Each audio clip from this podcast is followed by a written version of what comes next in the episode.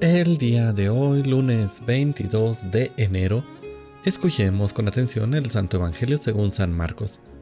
En aquel tiempo los escribas que habían venido de Jerusalén decían acerca de Jesús, Este hombre está poseído por Satanás, príncipe de los demonios, y por eso los echa fuera.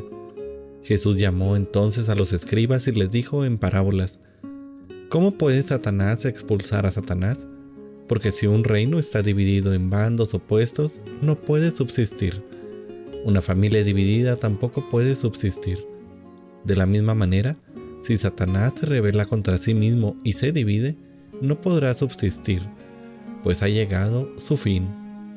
Nadie puede entrar en la casa de un hombre fuerte y llevarse sus cosas si primero no lo ata.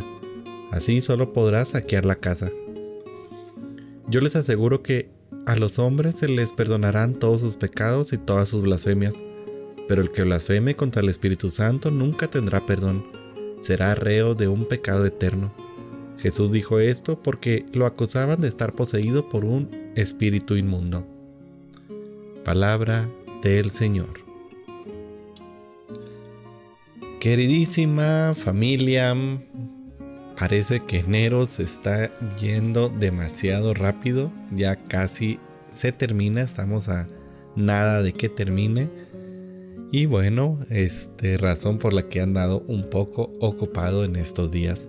Pero bueno, pasando a la reflexión del Evangelio, este pasaje nos sirve para ilustrar en qué consiste el pecado contra el Espíritu Santo. Los escribas, los fariseos, y los que estaban en contra de Jesús con tal de desacreditarlo, hacen aparecer este, que las obras que ha realizado, las obras buenas, fueran hechas por la acción del demonio. Esto no es otra cosa que un rechazo consciente, pues ellos mismos han sido testigos de los milagros y de la gloria, de la gracia de Dios, y están en una resistencia a la conversión. Esto desafortunadamente puede suceder también en nuestra propia vida cuando de una manera sistemática vamos rechazando la invitación de Dios a convertirnos, a dejar la vida de pecado y para ello inventamos toda clase de excusas, las cuales nos van manteniendo al margen del amor de Dios. Entonces, es cuando pecamos contra el Espíritu. Es entonces cuando nos apartamos de Dios.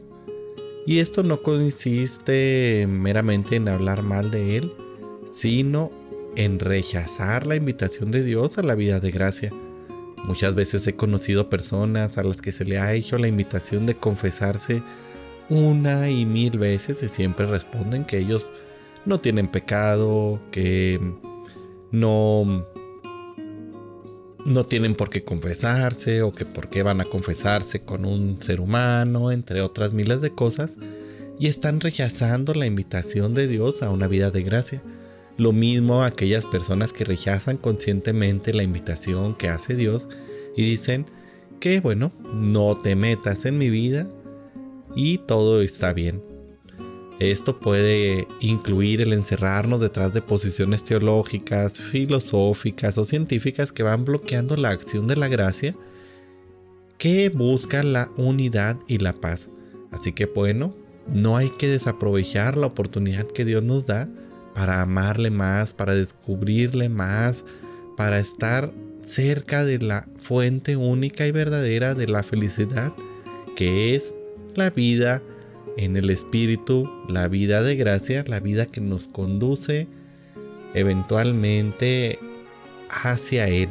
Entonces sigamos el camino del Evangelio y ayudemos a nuestros hermanos que están empecinados en no reconocer la vida de gracia y por lo tanto en pecar contra el Espíritu Santo.